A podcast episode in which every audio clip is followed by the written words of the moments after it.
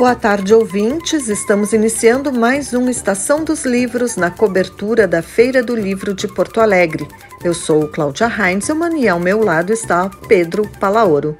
Olá, Cláudia e ouvintes. Hoje no estúdio virtual do Estação dos Livros falamos com dois autores com obras estreantes. Entre um livro de contos e um livro de poemas, falamos sobre criação literária, música, religião e até ancestralidade. Estamos aqui no estúdio virtual do Estação dos Livros, recebendo hoje Ismael Seben e Fátima Farias no nosso estúdio. O Ismael está nos trazendo um livro Perfume uh, Sem Moscas, que está saindo pela editora Libretos. Também pela editora Libretos está saindo Mel e Dendê, da poeta Fátima Farias, que está presente conosco aqui também. Uma boa tarde para vocês. É um prazer recebê-los aqui. Boa tarde. Boa tarde, Pedro. É, começando pela, pela Fátima. Fátima, como que, como que foi lançar esse teu livro, né? Uh, tem um conjunto de poemas ali, uma, tem uma série de, de, de temas, né? E, e na poesia, cada uh, poeta tem o, sua, a sua, o seu modo, né? De lidar com a sua produção. Tem uns que produzem com uh, muita velocidade, alguns com muito devagar. Como que foi o processo teu para desenvolver esse livro e para montar, né, esse esse conjunto tão variado, né, é, de textos. Uma boa tarde a todos e muito obrigada pela oportunidade. O Mel e Dendê, eu diria, que já está pronto há um tempo. Estava apenas uh, esperando uma oportunidade, uma editora, né, que oportunizasse para ele ser publicado. Eu já escrevo há muito tempo e sempre o meu gênero de escrita é esse, variado, né? Eu sou da área da gastronomia e eu misturo muito tempero nos, na, na, nas palavras, nas letras, né? Gosto de cozinhar palavras e formar assim as rimas. Sou uma ativista social, então também tem poemas de, de resistência aqui, muitos poemas de amor, é tudo muito variado mesmo. A editora Libretos me pegou pela mão, né? Depois de a gente se conhecer em vários saraus em coletivos, coletivo Sopapo Poético, do qual eu faço parte, que ela também é, publicou o livro, editou o Sopapo, o Pretessência do Sopapo Poético, e eu diria que esse livro já até está maduro, embora ele tenha sido lançado agora, dia 13 de março, ele foi lançado, ele está madurinho porque ele já estava há muito tempo no projeto, os poemas já selecionados, separados, e eu sonhando, esperando aquela oportunidade, né, de, de sair, sair de dentro de mim essas obras. E hoje, muito contente com o meu Edendê, vendo a caminhada que ele está tendo, a aceitação que ele está tendo, sempre agradecendo a oportunidade, eu escrevo muito, eu escrevo muito, eu, eu diria que sou insaciável, que tenho muitas, muitas coisas para escrever, estou aventurando em narrativas, aventurando em contos, em memórias, cartas, pretendo em breve lançar, né, mais um livro fora da poesia, nesse caso, né, em narrativas e memórias, e estou muito contente com a caminhada que o Mel Dendê tá, tá tendo, com a aceitação. Muito obrigada. Eu queria fazer uma pergunta para o Ismael, já que o Pedro começou com a Fátima. Então eu vou pro, conversar com o Ismael. É, baseado nas, nas, epígrafes do teu livro, uh, quais são as tuas influências literárias? Caio Fernando Abreu pode ser, é uma delas? Tudo bom? Boa tarde novamente. Cláudia e a todos. Uh, Vou só puxar um gancho aí que o Pedro deixou em relação ao nome, perfumes e moscas e perfumes sem moscas. Ah, eu vou aproximar aqui. Ele permite duas leituras, né, Pedro? Ele permite, permite duas leituras, essa grafia. Ah, com uma adição, né, perfumes e moscas e os sem moscas, só para chamar atenção a isso. Ah, então, eu estou me dando estou lidando com essa novidade aí de, de o livro ter quase dois nomes, né? Dependendo do leitor aqui, né? Mas olha só, uh, Claudia, sim, ele é uma influência, mas é uma influência. Uh, se eu disser que, é, que não é textual, eu acho que pela, pela, pela leveza, pelo tom direto, mas não pelo texto, assim, pelo formato, tá? Porque uh, a, minha, a minha escrita não se assemelha à, à escrita dele, tá? Uh, em relação ao texto. Mas sim, é uma influência, e essa epígrafe aqui, a, do Caio Fernando Abreu eu, eu pus mais pela mosca, pelo significado da mosca mesmo. Mas sim, ele, ele, ele se torna uma influência como escritor, né? mas os textos eles, eles diferem. Né? E tem o Eclesiastes aqui também, né? um trecho bíblico dele, do, do Eclesiastes, que também remete à essência e aos perfumes, né? E, uh, por conseguinte, ao título, Perfumes e Moscas. Ismael, esse é o teu primeiro livro de contos. Como que foi, né, desenvolver essa obra uh, e colocar, né, são vários contos e eles, eles têm uma, uma, são bem longos também, alguns deles. Então, como que, como que foi desenvolver essa obra e juntar, né, esses, esses conjuntos de peças, né, uh, nesse quebra-cabeça que é o Perfumes e Moscas? Isso aí. Perfumes e Moscas, então, é um livro é, de, contém 21 contos. A organização de 21 contos no livro, ela, ela, ela sim, ela depende de uma, de uma organização temática uh, para publicação. Então, eu tive que cortar alguns contos que não estão aqui, conversando com a, com a Clô, né, da editora. E foi um processo, eu, eu costumo falar de um laboratório, né? É o primeiro livro de contos eu escrevi ele no decorrer de sete anos ou dez anos. Então, é um laboratório que eu, que eu enfim, eu trabalhei com, com, com vários narradores, com ferramentas uh, que permitiram dizer o que eu queria dizer. Eu fiz durante a minha graduação, então eu obtive muitas leituras né, nesse, nesse tempo. Eu sou formado em teatro também, a imagem, ela, ela me é, a fotografia ela aparece bastante no livro, em tom de cena. Então é, o, é, um, é realmente um laboratório. Você vai, vai ter tem trechos aqui em que eu vou trabalhar com fluxo de consciência, uh, imagens, enfim, tem poema no meio, Fátima. É, ele, ele é, tentei explorar um pouquinho, né, alguns gêneros aqui, mas são contos, são contos, tá? 21 contos. E aí as temáticas são temas universais dentro de uma geografia rural, eu diria, se não todos, a grande maioria deles. E Fátima, uh, em Mel e Dendê, tu reúne, claro, teus poemas, mas uh, o quanto da Fátima, compositora, ativista social, também está representado esse teu lado em Mel e Dendê? Bem, eu diria que a ativista social, ela salta aos olhos logo que alguém abre o livro, que eu acho que isso é uma característica, é uma característica da Fátima Farias a ânsia, né, por, por dizer o que sentimos, né, por dentro há, há anos, anos, porque eu escrevo, acho que desde a idade dos 12 anos, 13 anos que eu lembre. E a ativista social, ela, ela, ela tá muito forte aqui nas palavras, várias, várias poesias, mesmo as de amor, tem uma certa picada, né, de para ao opressor, né, e cutuca ah, para uma reflexão. E a compositora, a compositora, eu diria que também.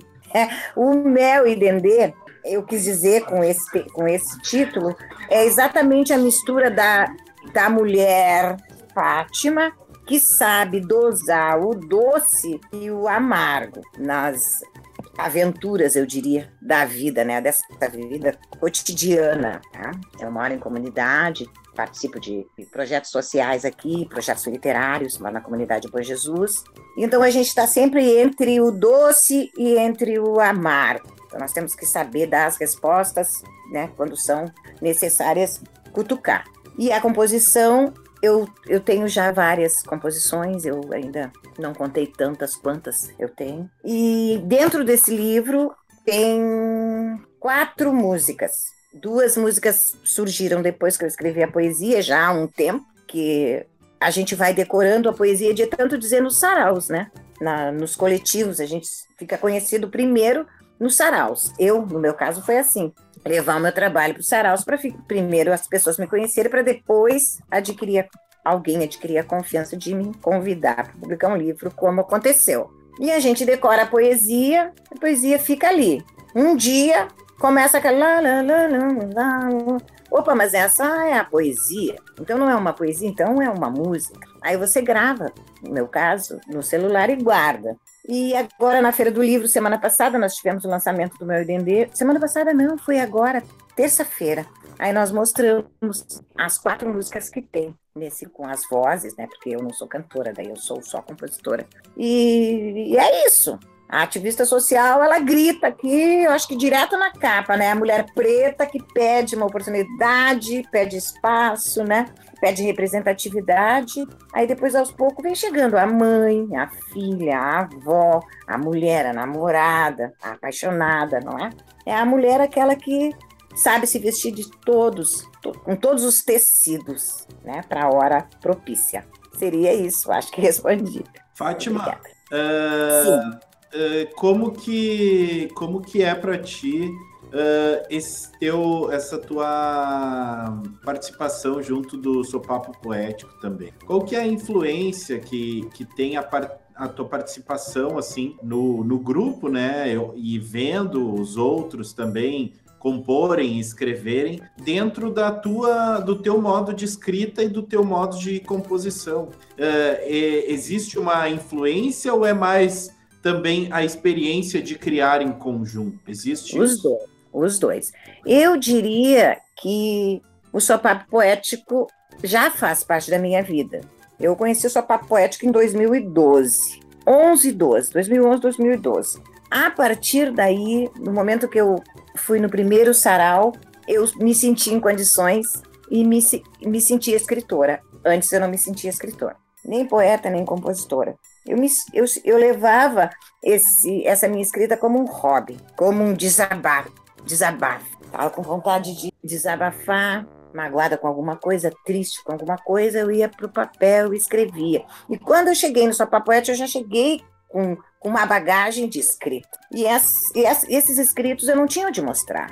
Não que eu não tivesse onde mostrar, mas as, as pessoas para as quais eu mostrava não entendiam a minha linguagem por conta da dificuldade de encontrar um coletivo que eu me enxergasse, né? um coletivo onde os frequentadores, os poetas, os músicos, os artistas fossem como eu, negros, né? Que falassem a minha linguagem, que falassem a minha ancestralidade. Então, logo em seguida que eu cheguei no Sopapo, eu me identifiquei. E eu não dizia o meu poema, não dizia a minha poesia, eu morria de vergonha. Eu cheguei totalmente crua no Sopapo Poético, se tratando de prática. Mas foi bem rápido. Aí, logo em seguida, já fui me soltando. Aí, logo fui convidada para participar do livro. Fizemos o livro e lançamos esse outro também, ano passado poemas sobre Palmares também. Eu também faço parte, é, acompanho um CD, onde nós falamos o, o poema, né? Tem música e, e, o poema sobre Palmares de Oliveira Silveira. Então, eu acho assim que a representatividade do seu papo poético, não só para mim, para muitas mulheres negras, muitos homens negros, tem muita importância nessa ebulição que nós estamos vivendo hoje, de escritoras negras saindo, não sei de onde, como me perguntam, né? Às vezes, mas de onde vocês saíram, onde vocês estavam? Nós estávamos aqui, vocês aqui não nos viam. Estamos aqui desde os navios, vocês aqui não nos enxergavam, né? Somos artistas. E agora estamos, né, com todo respeito, ocupando os espaços, né? Sopapo Poético é a minha casa, diria a minha segunda casa. E tenho toda a influência do Sopapo no meu livro, por conta da ancestralidade. Ismael, para fazer esse livro que agora tu estás trazendo para a Feira do Livro de Porto Alegre, como é que foi o processo de, de criação e quanto de Bento Gonçalves está nessa obra? Bem, o processo de criação ele foi lento, né? Uh, mas porque realmente eu, eu quis, eu escrevia, escrevo bastante, mas a, a lentidão ela me, me faz pôr as coisas no lugar. Eu lapidei bastante os textos, se eu voltar hoje nos arquivos que eu tenho aqui no meu computador, mas eu escrevo à mão, tá? Uh, eu certamente vou, vou, perceber uma evolução bem grande nos contos. Então, é fruto de muito trabalho, de muito, muito, muito mesmo trabalho. Uh, creio que eu tenho chegado no meu, meu ápice, assim, porque eu sou muito uh, receoso em relação a publicar, sempre fui, tanto que demorei. Uh, tem outros materiais mas eu senti que era a hora correta. Uh, e vou, pretendo ser assim com os demais livros também. Talvez não demorar tanto, né? Uh, mas adquirir uma maturidade para se sentir confiável, né? uh, a, a, expor. Acho que, que existe uma, uma, como a Fátima comentou aí, a gente tem uma responsabilidade, né? Na hora que a gente põe um livro à disposição aí dos leitores e a gente tem que lidar com essa responsabilidade, uma responsabilidade profissional, tem que se sentir profissional, não tem que simplesmente dizer, ó, oh, sou escritor, toma meu livro. Não, não, a gente tem que lidar como profissionais de qualquer área, tá? E exigir valor. E foi dessa forma que eu, que eu, que eu lidei, com bastante profissionalismo, estudando, fazendo leituras de muitos escritores, as influências, elas são vastas, uh, a grande maioria diria que, é, que são do Rio Grande do Sul, tá? Eu vou citar aqui pessoas próximas, Menalton Braff, eu vou, o Sérgio Faraco, uh, o Nol, uh, até o Tabajara, que na verdade escreve aqui na contracapa, são os próximos, né? E, claro, né, toda a turma aí do mundo literário, enfim. E em relação a Bento Gonçalves, eu não diria que tem Bento Gonçalves aqui, mas a região, sim, por conta da geografia. Os meus contos eles são bastante fotográficos, como eu havia comentado, e a geografia ela conversa. Quando eu olho para uma geografia, ela está dizendo alguma coisa, como se fosse uma foto. No momento que eu tenho uma, uma, uma foto em mãos, enfim, independente do objeto que está aí, está querendo dizer algo e dá para fazer uma leitura. Então é dessa forma que eu lido. A geografia, sim, tá? ela, ela é bastante influente. E aí a gente tem os personagens que passam por essa geografia, que são as pessoas que carregam porquês, que carregam dúvidas e que carregam histórias. Eu gosto até de comentar que eu não, eu sou um contista que conta histórias. Tá? É, não, não sei se chega a ser provocador, mas contar histórias. É, esse é o intuito. E é, esse mais, mais ou menos esse é o meu processo, né? Bastante fotográfico e tentar fazer uma leitura do todo e tentar é, ser universal, tentar ser universal, trabalhando com temas que são universais. Eu acredito muito nisso. Ismael, quanto uh, do texto cenográfico, né, ou teatral, também tem no, nesse teu uh, nesses teus textos. O quanto o fato de tu ser ator também influencia né, na tua criação e na percepção dos personagens. Isso, eu estava comentando, Pedro, com, com um colega esses dias, ele disse, nossa, mas para escrever a gente tem que se tornar um personagem, porque a gente se põe no lugar da personagem. Eu disse, é, até certo ponto sim, nós nos colocamos na, na, na, situação, às vezes, né, da, da personagem, tentar vivenciar, uh, imaginar, ficcionar o que essa personagem sente. E aí, sim, o teatro, ele com certeza, ele vai influenciar em vários aspectos. Começar pela... O, o livro, ele tem uh, seis contos que foram lidos por mim, estão aqui, podem ser acessados uh, uh, por QR Code, né? Seis contos em podcast.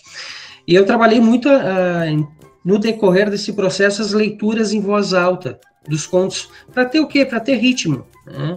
Isso quem faz já não é novidade, eu não estou inventando a roda, né? A gente está falando aí de, de, de Flaubert, uh, o Luiz Vilela também, o mineiro Luiz Vilela, trabalha bastante com essa, com essa questão da leitura e, e, vários outros, né? Para ganhar ritmo, enfim. Até o Luiz Vilela, em termos de diálogo, daria para dizer que é um dos melhores contistas, né? Enfim, isso sim o teatro me proporcionou. Essa leitura, a, a entonação, enfim, quando eu trabalhei com os podcasts e também se refletiu na divisão, porque uh, se eu pegar o primeiro conto aqui, só citar como exemplo, que é a Voz do Matadouro, ele, ele tem uma divisão bem interessante, que eu, eu pretendo, né, quis trabalhar com cenas, com cenas, né, então ele, ele, digamos, é quase que cinematográfico. Seria isso. Fátima, uh, os teus poemas falam de amor, falam de amor incondicional, amor fraternal, amor às causas. E os teus versos, eles me, assim, são como o, o dendê, né? Eles que dá liga ali o alimento, mas também frita. Queria que tu falasse um pouco sobre os teus versos. É, ativista. Eu estava prestando atenção antes no, no que o, o nosso co colega escritor ali falou sobre o conto. Agora eu fugi um pouquinho aqui da pergunta que tu me fez, só para falar, comentar algo assim que ele falou ali. Eu sou apaixonada por conto. Acho a, a escrita mais difícil de escrever conto. E dia desses eu fui estudar sobre Aí me falaram em inspiração e transpiração, né? Daí eu falei que eu tinha o conto todo pronto na mente, né? Só não conseguia passar para o papel. E eu também escrevo em caderno. Tudo, tudo, tudo nos cadernos, para depois ir para o computador. E aí, tu falando aí, né, no estudo, no cenário, e a, e a poesia também faz. A gente trabalha em cima da imagem também. Tu fala geografia, né? Às vezes a gente vê uma imagem e aquela imagem tá escrita, a poesia pronta ali, né? Daí tu só passa e vai fazendo os versos Bacana isso daí que tu falou, eu vou estudar mais conto. Eu amo conto. Legal. Eu não, sei, né? eu não sei transpirar, eu só inspiro. Tá tudo aqui prontinho, entendeu? Bom, o mel e dendê eu diria, como eu falei na outra, na outra pergunta, né? O tempero mel e dendê intercala, né? Aquela parte que, que nós estamos tristes, né? Por conta das adversidades da vida, das tristezas que a gente enfrenta no dia a dia, né? A gente está aí assistindo tudo, né? Ao vivo, tudo, tudo que tem acontecido.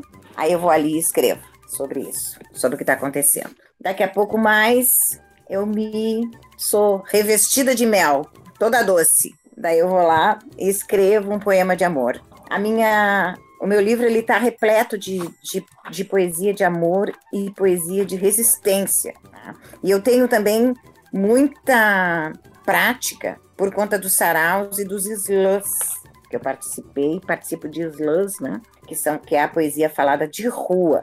Isso me deu muita prática na fala e sobre falar alto, né? Ler alto. O meu pai é o meu profe é, sempre foi meu professor, um autodidata, leitor, compositor, poeta, e ele lia alto para nós, nas, na mesa, assim, sentava à mesa, pegava os livros dos poetas, né, e lia alto. E eu aprendi a ler alto com o pai. Então tudo que eu vou ler, eu leio alto. Eu leio para o meu neto alto, eu leio para minha filha, né, alto. Então eu vou pegando aquela desenvoltura, né, que é quase ser uma atriz, tá? Porque daí você tem que fazer assim. Eu, quando não tá aparecendo a imagem, eu adoro. Quando é só a voz, então daí eu adoro. A imagem eu fico meio envergonhada. Eu acho que eu respondi a pergunta dela. Respondi, se não, pode, pode me cutucar aí, porque eu me, me envolvi lá no conto dele. Eu atravessei ali onde eu não era para ir. tá tudo certo. Tudo certo. Seguimos com o Estação dos Livros na cobertura da 66ª Feira do Livro de Porto Alegre.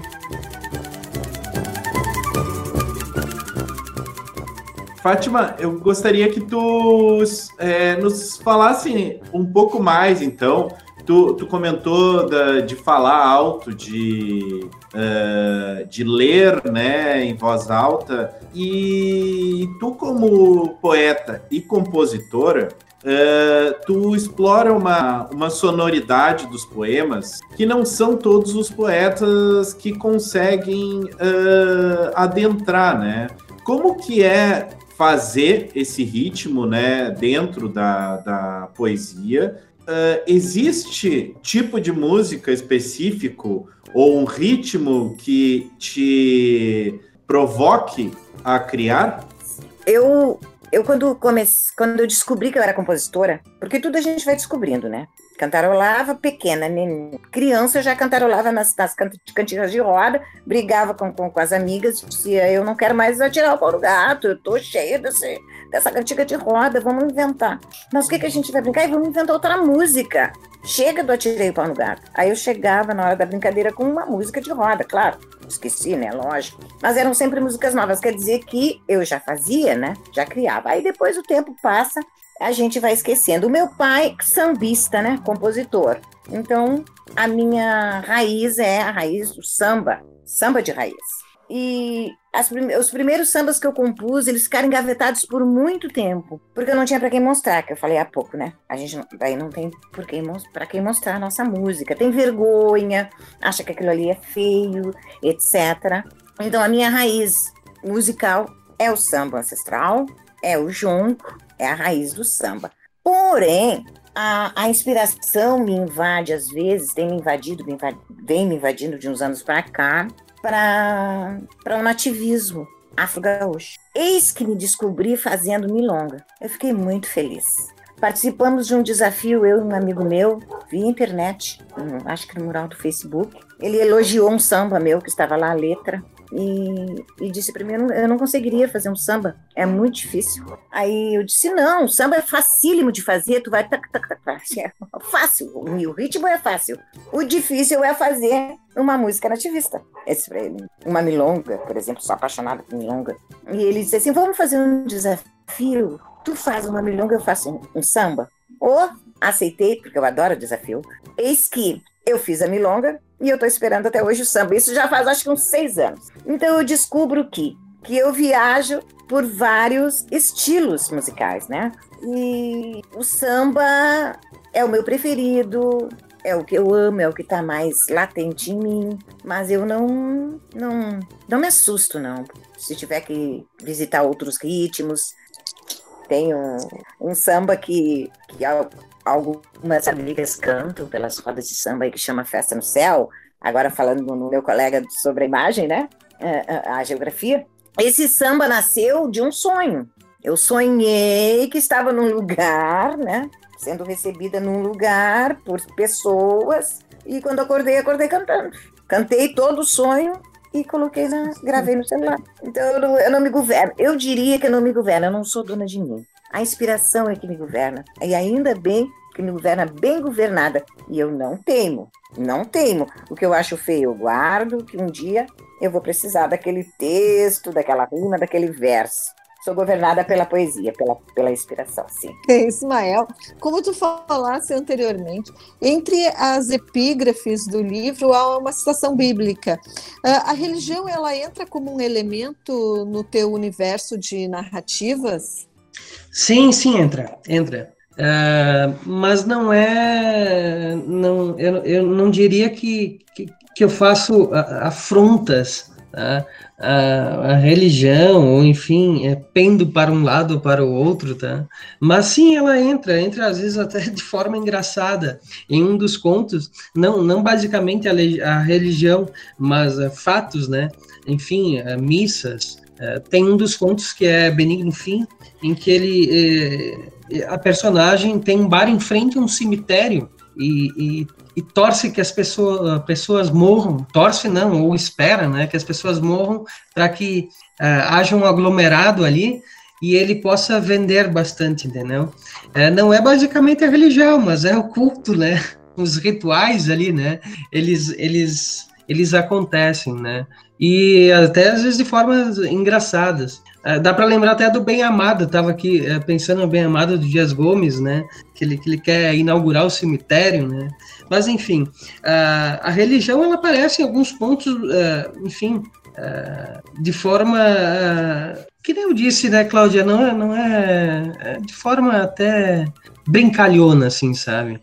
os rituais religiosos eles me são me são às vezes objeto para para ir um pouco, entendeu? Da vida e das coisas e dos fatos. Fátima, também gostaria de te perguntar sobre, uh, sobre questões culturais, e aí quando a gente fala de ancestralidade negra e cultura afro-brasileira, a gente vê nos teus poemas, né, muito, muitas referências a isso. E tendo em vista que de toda a movimentação que a gente tem pela maior valorização uh, da cultura afro-brasileira, o quanto a tua composição, tanto musical quanto de poemas, te permitiu uh, adentrar a conhecimentos e a culturas que tu ainda não, não tinha contato e agora tu te sente capaz de abordar. Isso é muito importante falar. Ah, eu, tô, eu vou falar por mim, pessoa, mas já tenho visto muitos exemplos, né, de, de mulheres como eu que repetem a mesma história. O fato de, de sermos vistas sempre como pessoas inferiores não, não, nunca fomos colocados na intelectualidade como artistas, cito esse exemplo, fez com que nós ficássemos por muitos, eu diria, décadas, séculos no anonimato. O fato de tu não te enxergar nenhuma capa de revista, nenhuma capa de disco, de CD, ou TV, ou filme, como uma mulher artista, uma intelectual, uma mulher inteligente, fazia com que tu te escondesse eu diria que a negritude, ela ficou por muitos anos, a negritude de fato, a consciência, essa consciência negra que falamos, né? Por muitos anos escondida dentro de mim, até por questão de defesa, autodefesa, né? Autodefesa, para não sofrer. Daí, com o sopa poética que eu catei lá dentro de essa negritude que dormia, adormecia. E eu já tinha, como falei, vários escritos, e esses escritos já tinham essa, essa, esse formato, essa identidade negra. Só que eu escrevi e não me dava conta. Depois, com o seu papo poético, lendo outra vez as histórias e os versos, as rimas, as músicas, os, os refrãos, eu disse, oh, mas isso daqui é um samba. Mas eu não, eu não conseguia ver como samba, porque eu não estava o suficiente consciente, né? Para me aceitar como tal, como eu sou, como eu nasci, e ter orgulho disso. Então eu diria que é, foi muito importante tu perguntar isso, porque a gente precisava era de representatividade, nós estamos tendo, como eu já falei tu, e não queremos é, ocupar nenhum espaço que não seja o nosso, nós queremos apenas respeito, queremos ser tratadas como pessoas, como artistas, como intelectuais. Convido todos a nos lerem antes de nos julgarem, né, pela, pela vestimenta pele, como muitos já chegam, perguntaram para mim, muitos. É, mas você escreve tipo o quê? Ah, mas você é escritora de livro? Ah, mas você não tem jeito de ser escritora, mas tu não tem cara de ser escritora. Tá, mas daí eu tenho cara de quê? Aí a pessoa não responde. Eu começo a falar, conversar, digo duas, três, quatro poesias, como mas? Daí de onde que tu tirou isso? Então de onde que tu tirou isso?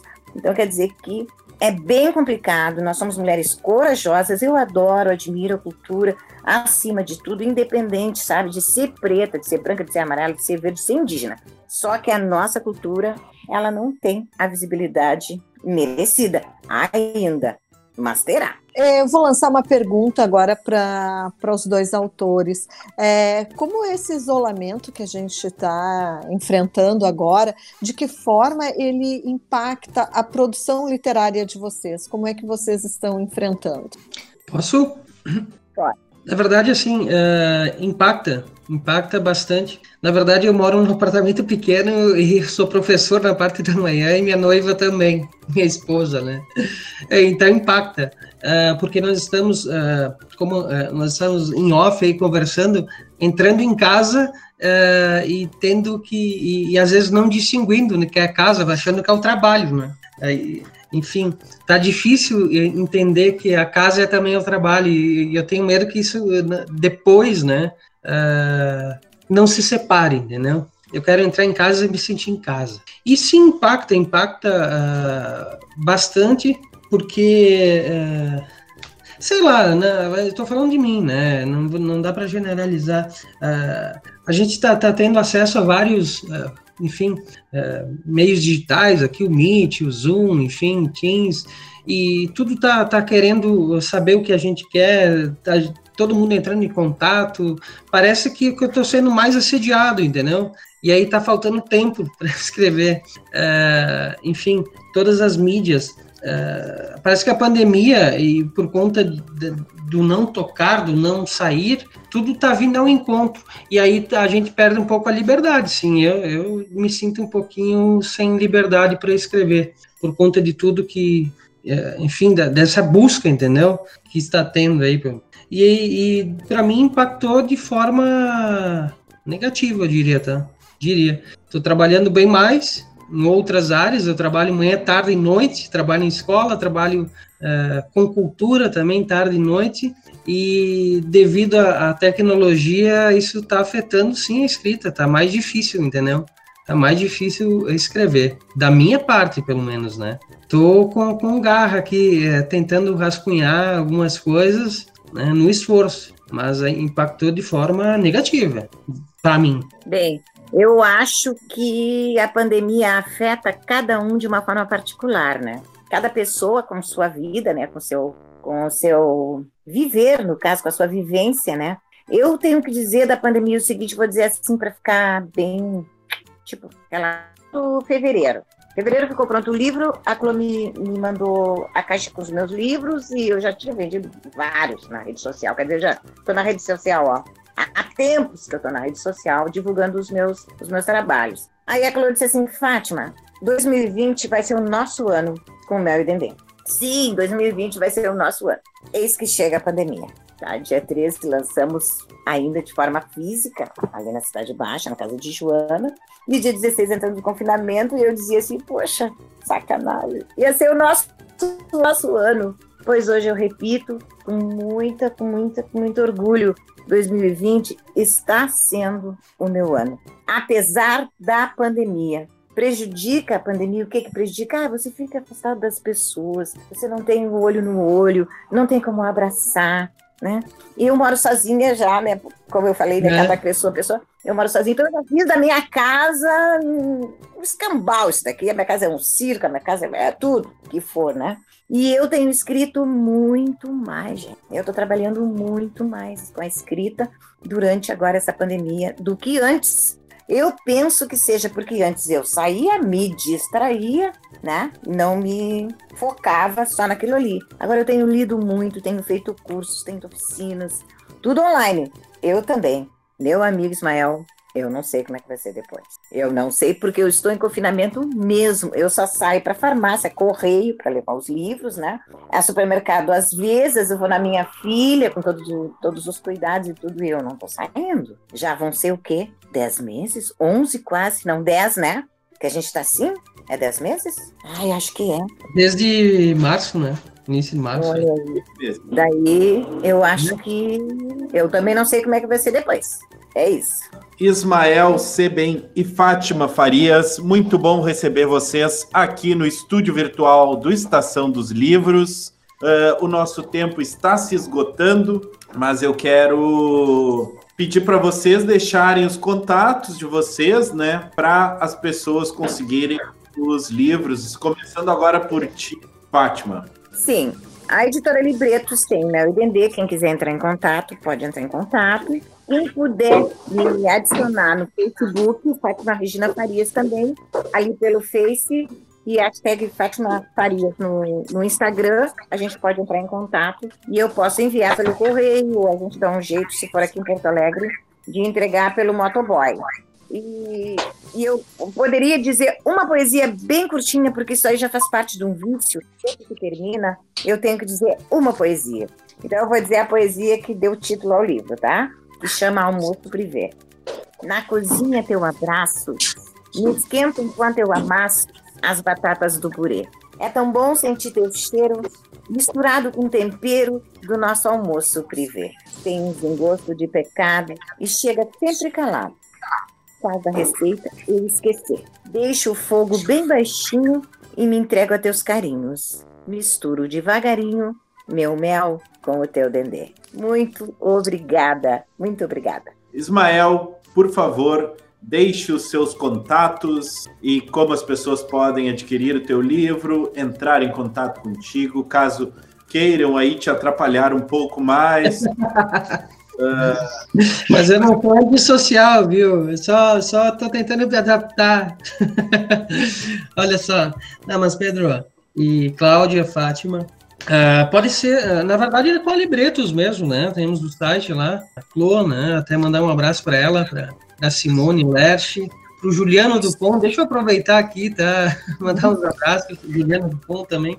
E pode ser adquirido lá com a Libretos mesmo. No dia 10 do 11 estarei uh, conversando com, com a Clô, né, Barcelos e com o Tabajara na Feira do Livro. E no dia 28 do 11, em Caxias também, na 36ª Feira do Livro de Caxias do Sul, que pelo que uh, parece que vai ser presencial, viu? Muito obrigado pela presença de vocês, sucesso com os livros e com todos os eventos que estiverem dispostos a participar. E até muito logo. Obrigada. Até logo. Obrigado, Pedro Cláudia. Obrigada.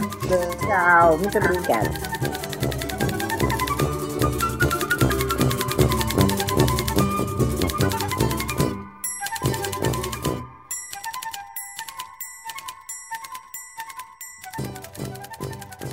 Estamos terminando mais um Estação dos Livros na cobertura da 66ª Feira do Livro de Porto Alegre.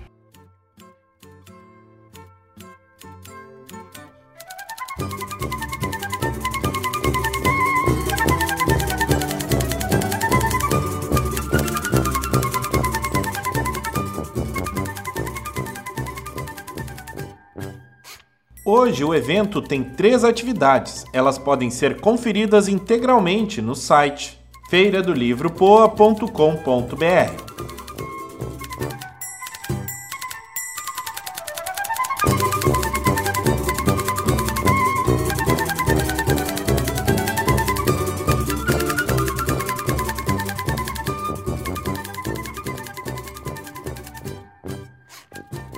Podemos dar destaque à mesa Colo que Acalma a Saudade, que recebe Fabrício Carpinejar, Maria Carpe e Mário Corso.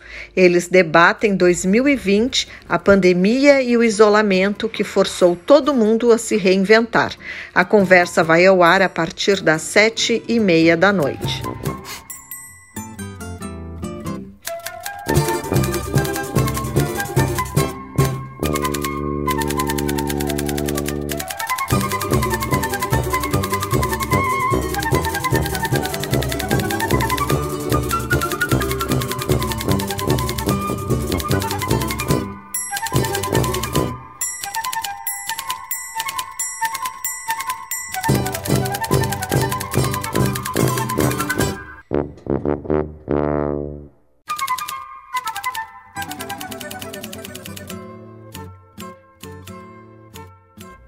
Acompanhar mais sobre a nossa cobertura, acesse o site urgs.br barra Estação dos Livros e também nos siga nas redes sociais. Trabalharam nesta edição Débora Rodrigues e Mariana Sirena na produção, Pedro Palaoro e Cláudia Heinzelmann na reportagem, na edição Pedro Palaoro e André Grassi e na técnica Luiz Fogassi e Jefferson Gomes.